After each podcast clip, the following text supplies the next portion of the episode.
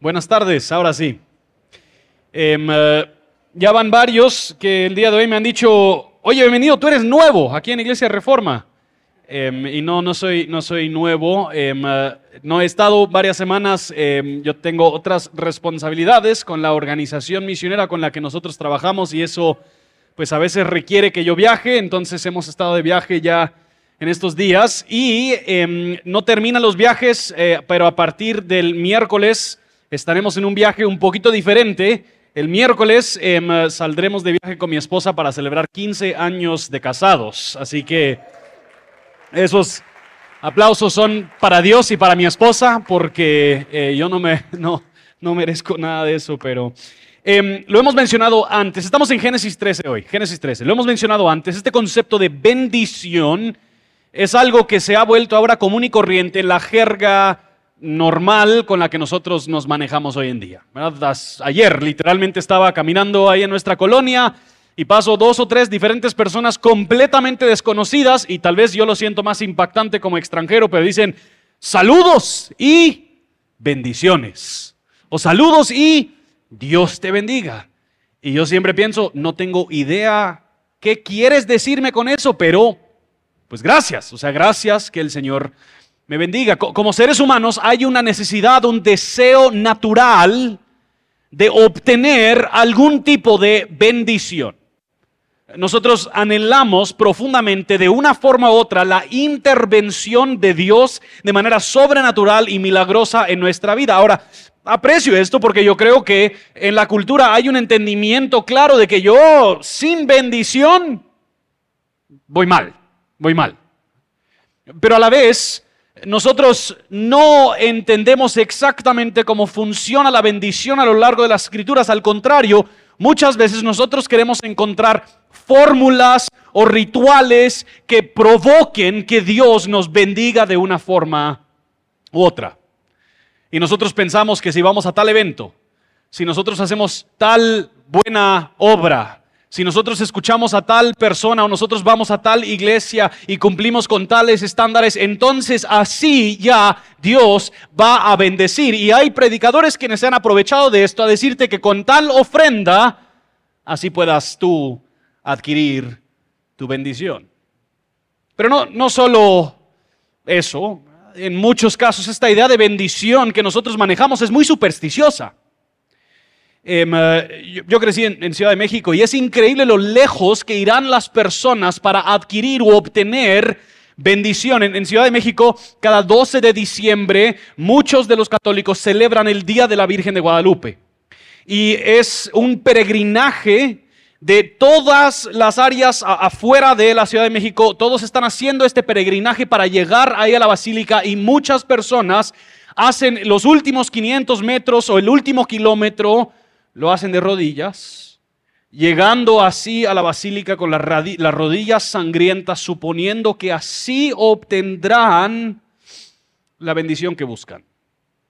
Para algunos es sanidad de un familiar, es ayuda en alguna situación económica, dirección en tomar una decisión difícil de, verdad la manera en la que nosotros manejamos este concepto de bendición en nuestra cultura. Estamos tremendamente confundidos y creemos que por hacer algunas cosas o decir ciertas cosas, así vamos a provocar que se desaten de los cielos algunas bendiciones sobre las personas.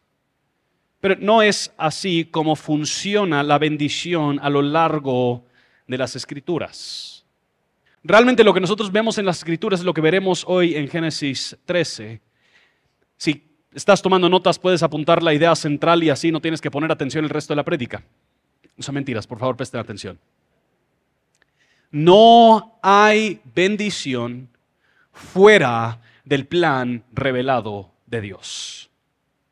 No hay bendición fuera del plan revelado de Dios. Génesis 13, versículo 1 al 4. Abraham subió desde Egipto al Negev, él y su mujer con todo lo que poseía, y con él iba Lot. Abraham era muy rico en ganado, en plata y en oro, y anduvo en sus jornadas desde el Negev hasta Betel, al lugar donde su tienda había estado al principio entre Betel y ahí al lugar del altar que antes había hecho allí. Allí Abraham invocó el nombre del Señor. Si recuerdan la semana pasada, Abraham entra a Egipto también buscando de una forma u otra provocar el cumplimiento de estas promesas que Dios le ha dado. Entonces él entra y ha sucumbido ante la duda de Dios, él no está confiando en que Dios va a cumplir su promesa, entonces él hace toda la negociación ahí con Sara y ellos terminan en una situación muy compleja. Y vemos en estos primeros cuatro versículos de Génesis 13 un estilo de redención de Abraham. Em, él, sale de Egipto y él regresa a Betel. El lugar donde él regresa es importante porque si recuerdan Génesis 12, versículos 7 y 8, es en Betel que Abraham recibe la promesa de Dios de que él tendrá una descendencia y esa descendencia heredará una tierra. Entonces, él ahí edificó un altar. Al salir de Egipto es como que un, reconocimiento en Abraham que, mira, ahí lo regué, pero voy a regresar a la promesa, voy a regresar a confiar en la provisión de Dios. Y él regresa aquí a Betel. Y autor también nos explica que Abraham tenía, había acumulado grandes riquezas. A pesar de su duda y su apatía temporal con la promesa y la provisión de Dios, Dios en gracia había bendecido a Abraham. Y esto también pues hubiera tenido mucho peso para el pueblo de Israel que está recibiendo esta historia. Se recuerdan que a quien está dirigido el libro de Génesis es al pueblo de Israel parado enfrente del monte Sinaí después de su éxodo de Egipto. Entonces al escuchar que ellos no son los primeros que Dios había liberado de Egipto por medio de una plaga sobre el faraón, y que ellos no habían sido los primeros en haberse sido liberados de Egipto y salir con grandes riquezas, el pueblo de Israel hubiera visto en el éxodo de Abraham también su propio éxodo.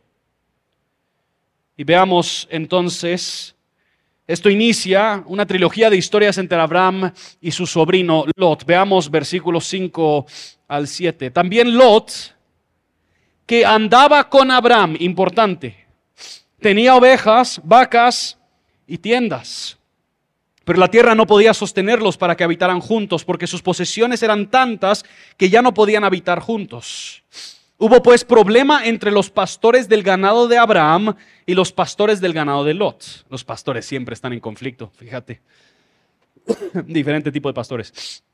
Los cananeos y los fereceos habitaban entonces en aquella tierra. Vemos cómo es que las riquezas de Abraham y Lot han abundado tanto que ellos ya no pueden estar juntos. No hay suficiente pasto para el ganado de Abraham y también Lot y sus, pastores están peleando entre sí. Ahora, la riqueza que Lot ha obtenido y adquirido es consecuencia de él haber estado con el receptor de la promesa, con Abraham.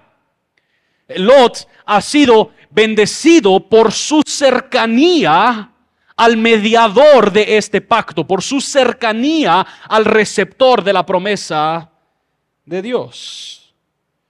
Lot disfrutó de la bendición porque él estaba junto con Abraham. Y el crecimiento de los bienes de ambos estaba causando problemas entre su gente. Entonces veamos versículo 8 al 10. Así que Abraham dijo a Lot, te ruego que no haya problema entre nosotros, ni entre mis pastores y tus pastores, porque somos hermanos. ¿No está toda la tierra delante de ti? Te ruego que te separes de mí. Si vas a la izquierda, yo iré a la derecha, y si a la derecha, yo iré a la izquierda. Y noten versículo 10, y alzó Lot los ojos y vio todo el valle del Jordán, el cual estaba bien regado por todas partes. El autor introduce un paréntesis. Esto fue antes de que el Señor destruyera Sodoma y Gomorra. Cierra paréntesis. Estaba bien regado como el huerto del Señor, recuerden esa frase, y como la tierra de Egipto rumbo a Zoar. Recuerden esa frase. Abraham responde en cariño y generosidad con Lot. Abraham ahora no, no, está buscando provocar la bendición de Dios, Abraham ahora cree. Él dice, mira, Lot, toda la tierra es nuestra. Dios ya nos la prometió, Él ya nos prometió Canaán. Entonces tú mira a la derecha, yo puedo ver a la izquierda, tú mira a la izquierda, yo puedo ver a la derecha. Dios va a cumplir su promesa para con nosotros. Dios es dueño de todo. Pero el versículo 10 nos está demostrando algo acerca de la decisión de Lot que insinúa que la decisión de Lot no iba acorde al plan revelado de Dios. Noten algunas cosas. Y alzó Lot los ojos y vio todo el valle del Jordán, el cual estaba bien regado como el huerto del Señor, como la tierra de Egipto. Lot alza los ojos y ve el valle de Jordán. El valle de Jordán era un valle que corría desde el mar eh, de Galilea hasta el mar muerto. Pero la manera en la que el autor describe cómo Lot vio el valle de Jordán, los lectores iniciales se hubieran recordado de una escena previa. Se hubieran recordado de lo que sucede en Génesis capítulo 3 y por eso la alusión al huerto del Señor es tan pertinente. Noten lo que dice en Génesis 3, 6. Cuando la mujer vio que el árbol era bueno para comer y que era agradable a los ojos y que el árbol era, era deseable para alcanzar sabiduría, tomó de su fruto y comió. Si recuerdan, esto es el primer pecado registrado en la Biblia, cuando la humanidad había sido prohibido comer del fruto del árbol, pero decidieron hacerlo porque era agradable ante sus ojos. Y hay lenguaje muy parecido aquí, que la belleza del fruto del árbol distrajo a Eva de la destrucción que había en su decisión. Y que de la misma forma, la belleza y la condición del valle de Jordán distrajo a Lot de la maldad que ahí había. Por eso el autor presenta ese paréntesis esto es antes de que Dios había destruido a Sodoma y Gomorra. El punto simplemente es que Lot no vio la maldad que ahí lo acechaba porque él estaba enamorado con la belleza de ese lugar.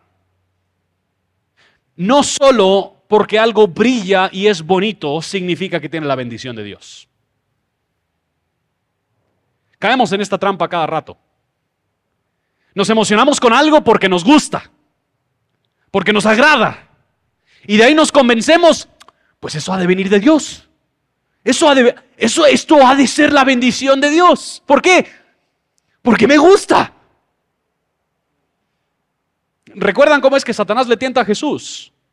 Ofreciéndole pan, fama, poder, cosas bonitas, cosas sumamente agradables, pero a final de cuentas ofrecidas por el diablo. No todo lo que brilla y es bonito tiene la bendición de Dios. Solo porque tu instinto y tu impulso inmediato es moverte hacia algo porque es agradable, no significa que es bueno para ti ni que honrará a Dios. Es increíble lo rápido que nos podemos engañar. La cantidad de gente que viene buscando consejo porque tienen una decisión de algo muy agradable delante cuando realmente lo único que quieren es que ya confirmes que ellos deberían ir a buscar aquello que ellos ya decidieron obtener. Somos impulsivos, llevados por los apetitos de nuestra carne y a menudo caemos ante la tentación de obtener aquello que brilla y aquello que parece agradable y no nos detenemos para evaluar más allá. Y te digo algo, los candidatos en estas campañas electorales lo saben. Lo saben. El autor nos está adelantando en versículo 10 que Lot se está llevando por lo visto, por sus deseos carnales, está tomando el mismo camino a la destrucción que tomaron Adán y Eva en el huerto del Señor. Y luego también el autor agrega que este valle de Jordán es también tan bien regado como la tierra de Egipto rumbo a Zoar. Obviamente en el libro de Génesis, como lo mencionamos la semana pasada, Egipto no tiene necesariamente una buena reputación en el libro de Génesis.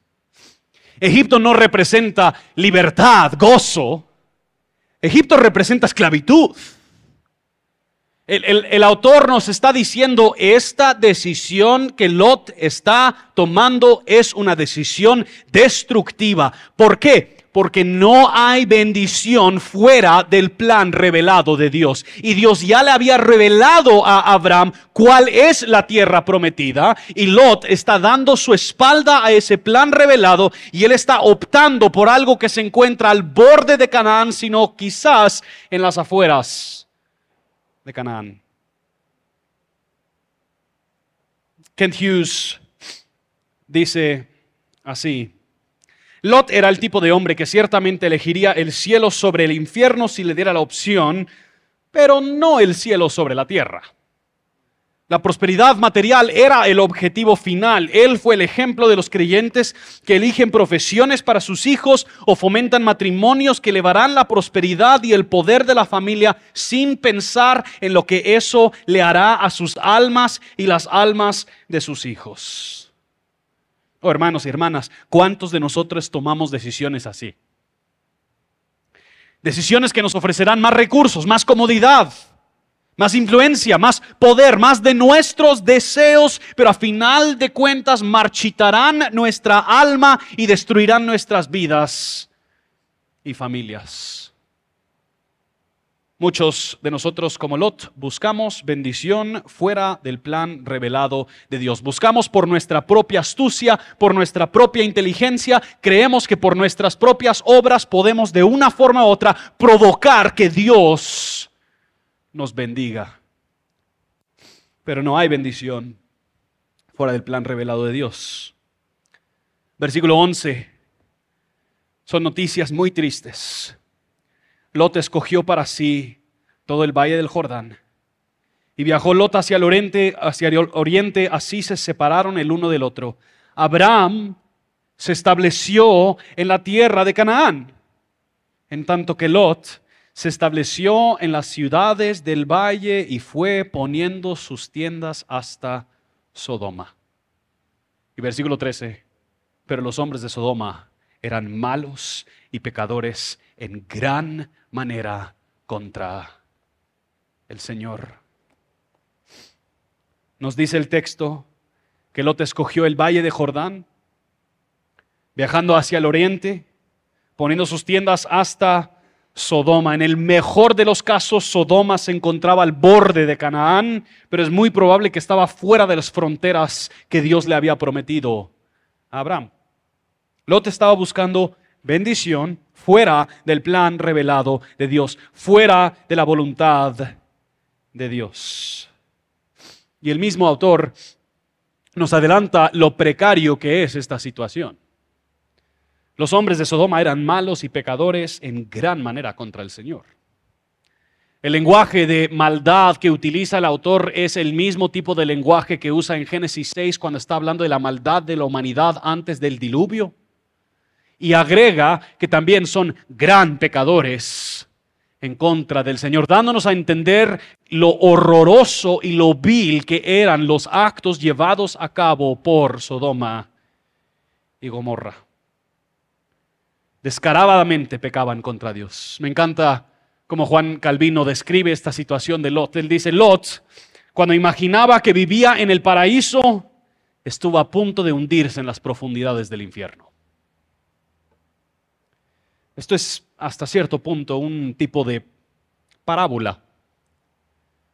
Al apartarse del receptor de la promesa de Dios y al apartarse de la tierra prometida de Dios, al apartarse del plan revelado de Dios, Lot empieza un camino gradual hacia la destrucción. El camino hacia una vida alejada de Dios a menudo es un camino gradual. Nos dice que Lot empezó a colocar sus tiendas hasta llegar sus tiendas a Sodoma y cuando nosotros abrimos Génesis capítulo 14 nos damos cuenta que Lot está viviendo ya en Mera Sodoma. Él ahí está. C.S. Lewis en su libro Cartas del Diablo hace ilusión un poquito a este camino gradual hacia la destrucción. Su libro Cartas del Diablo es un libro ficticio donde el diablo está escribiendo cartas, por eso se llama Cartas del Diablo, ya bien. Cartas del Diablo y los está escribiendo a un demonio joven, aconsejando a este demonio joven cómo tentar a su víctima. Y en una de estas cartas, el diablo le aconseja al demonio, deberías tú tentarlo hacia pecados leves y sencillos. Porque, y dice, no importa lo leves que puedan ser sus faltas, con tal de que su efecto acumulativo sea empujar al hombre lejos de la luz y hacia el interior de la nada. El asesinato no es mejor que la baraja si la baraja es suficiente para lograr este fin. De hecho, el camino más seguro hacia el infierno es el gradual. La suave ladera, blando bajo el pie, sin giros bruscos, sin mojones, sin señalizaciones. Nosotros en la iglesia somos pilísimas en juzgar los pecados graves, los pecados escandalosos pero no, vemos cómo las pequeñas decisiones alejadas del plan revelado de Dios resultan terminando en el mismo destino. La destrucción de la vida de Lot, la muerte de su esposa, la pérdida total de sus bienes, todo inició con esta supuesta decisión insignificante de apartarse del plan revelado de Dios y buscar bendición fuera del plan de Dios. Pero noten Abraham, versículo 14 al 18. Y el Señor dijo a Abraham, después que Lot se había separado de él, noten otra vez las palabras, alza ahora los ojos y mira desde el lugar donde estás, hacia el norte, el sur, el oriente, el occidente, pues toda la tierra que ves te la daré a ti y a tu descendencia para siempre. Haré tu descendencia como el polvo de la tierra, de manera que si alguien puede contar el polvo de la tierra, también tu descendencia podrá contarse. Levántate, recorre la tierra a lo largo y a lo ancho de ella, porque a ti te la daré. Entonces Abraham levantó su tienda fue y habitó en el encinar de Mamre, que está en Hebrón, y ahí edificó un altar al Señor. El autor usa palabras muy parecidas, solo que no es Abraham quien alza los ojos y mira, es Dios que le dice a Abraham, alza tus ojos y mira, lo, lo que el ser humano busca, solo Dios se lo puede proveer. Y Dios le promete una vez más a Abraham dos cosas muy importantes. Una descendencia incontable y una tierra que esa descendencia heredará. Una descendencia tal y como el polvo de la tierra y toda la tierra como herencia para su descendencia. Y mientras que nosotros sabemos que la descendencia de Abraham biológica crece y se vuelve el pueblo de Israel ellos crecen y crecen y crecen y nosotros también sabemos que este mismo pueblo en el libro de Josué ocupan la tierra de Canaán.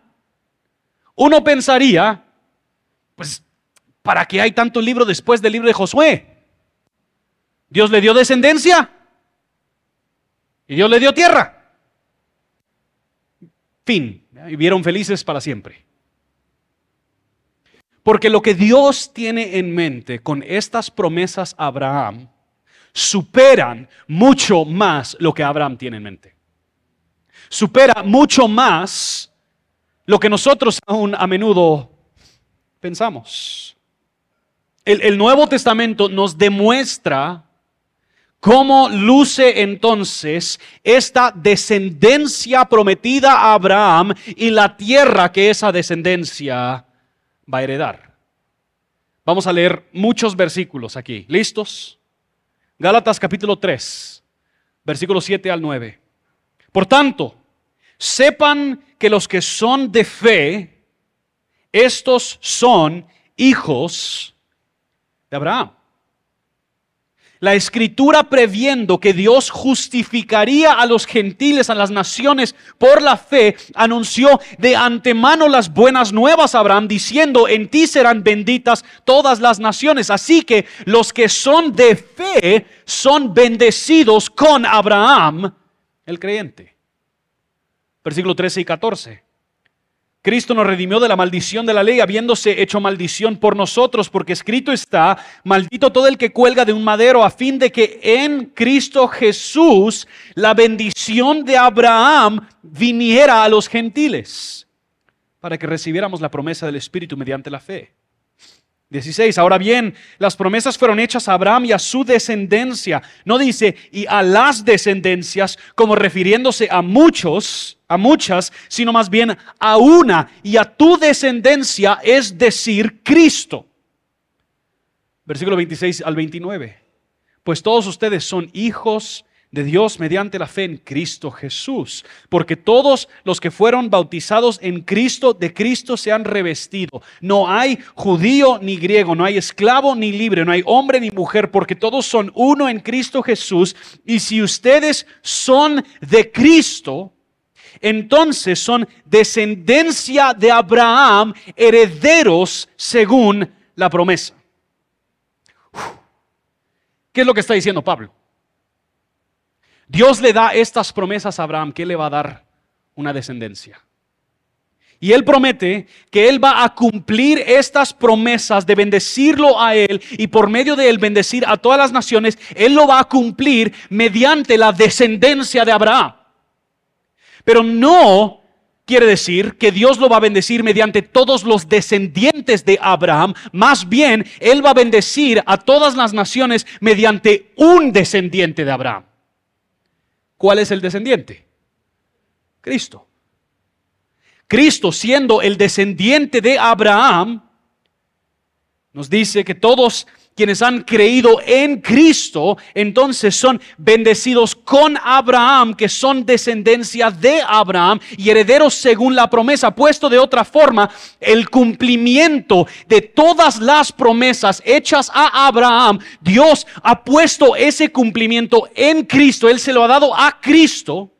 Y entonces Cristo al morir y resucitar, reparte generosamente a todos los que creen en Él las promesas dadas a Abraham. Y el, Nuevo Testamento, y yo sé que esto es un poquito pesado, pero el Nuevo Testamento empieza a aclarar que todos aquellos quienes creen en Cristo Jesús entonces heredan para sí las bendiciones prometidas a Abraham porque ellos creyeron en Cristo. Ahora, esta bendición solo se encuentra en Cristo. Ese es el plan revelado de Dios. Que, puesto de otra forma, Lot era bendecido por su cercanía a quien recibió la promesa, Abraham, y nosotros somos bendecidos por nuestra cercanía a quien cumple la promesa, Cristo. Entonces, ¿en, qué consiste? Ahora, todo eso para decir, todos los que han creído en Cristo Jesús son descendencia de Abraham. Esta descendencia de Abraham ha crecido de una manera impresionante. Yo no sé si sabes, pero dos mil millones de personas sobre la faz de la tierra hoy profesan creer en Jesucristo. 25% de la población de la tierra hoy profesa ser creyente en Jesucristo. No solo eso, eso no cuenta los, las personas incontables de los siglos en el futuro, las personas de los siglos pasados. Dios le ha dado a Abraham por medio de Cristo una descendencia incontable como el polvo de la tierra. Y él ha decidido bendecir a esta descendencia.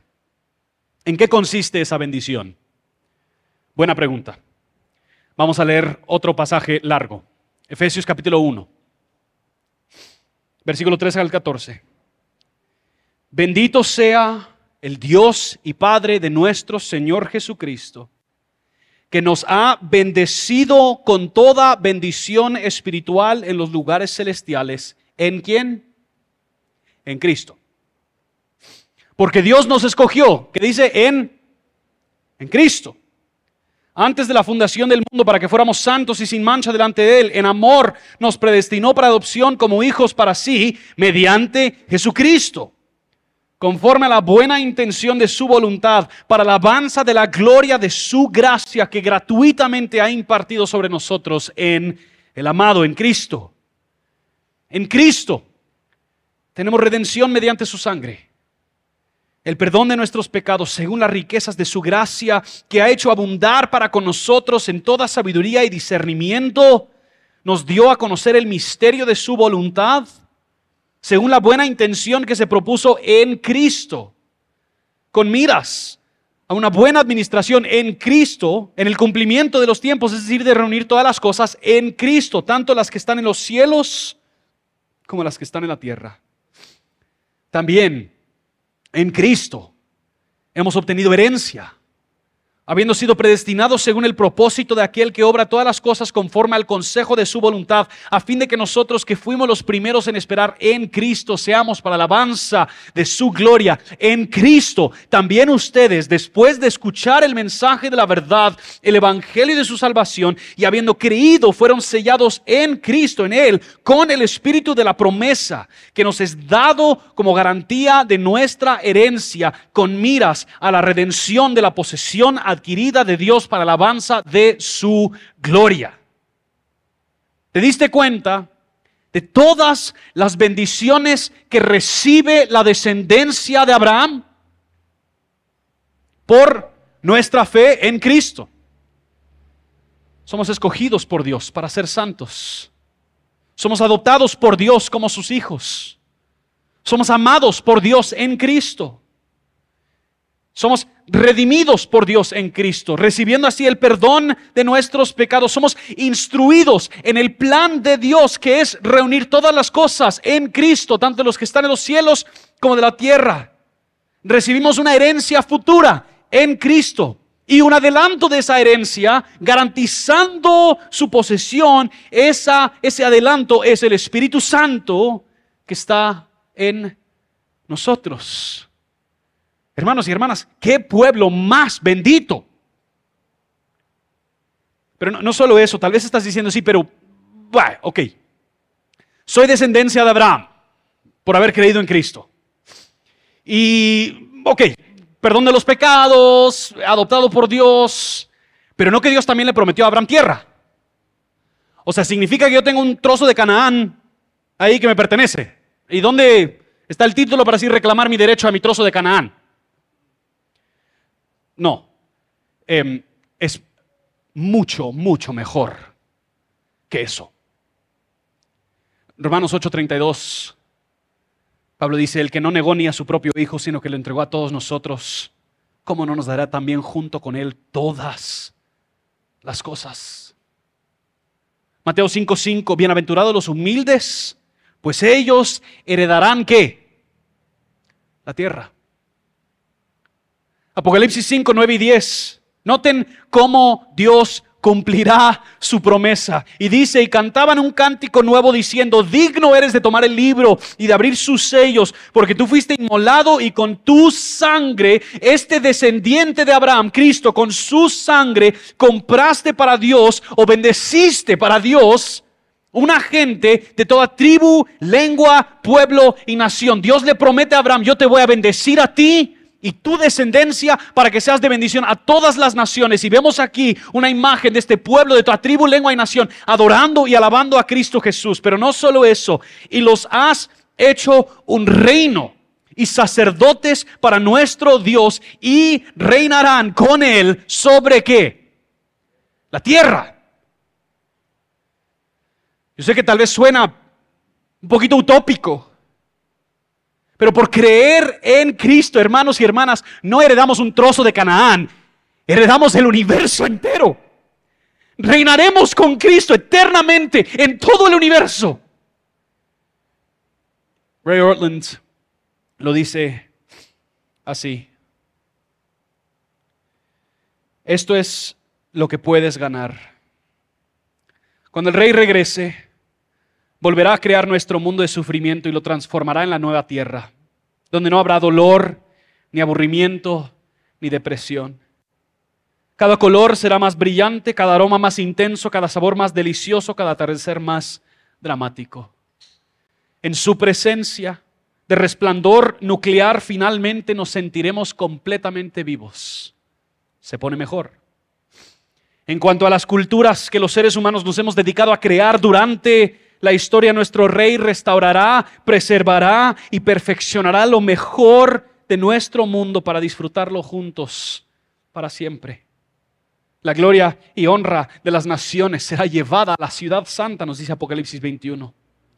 La música, el arte, el vestido, el humor, la danza, los ritmos, los acentos, las historias de nuestras culturas. Nuestro rey valora toda esta gloria y honor que hemos creado. Cuando Él regrese, no lo eliminará, Él lo redimirá. El cielo será humano y terrestre más que el mundo y el dominio de Satanás. Así es como podría ser el momento en el que entres a su mundo eterno.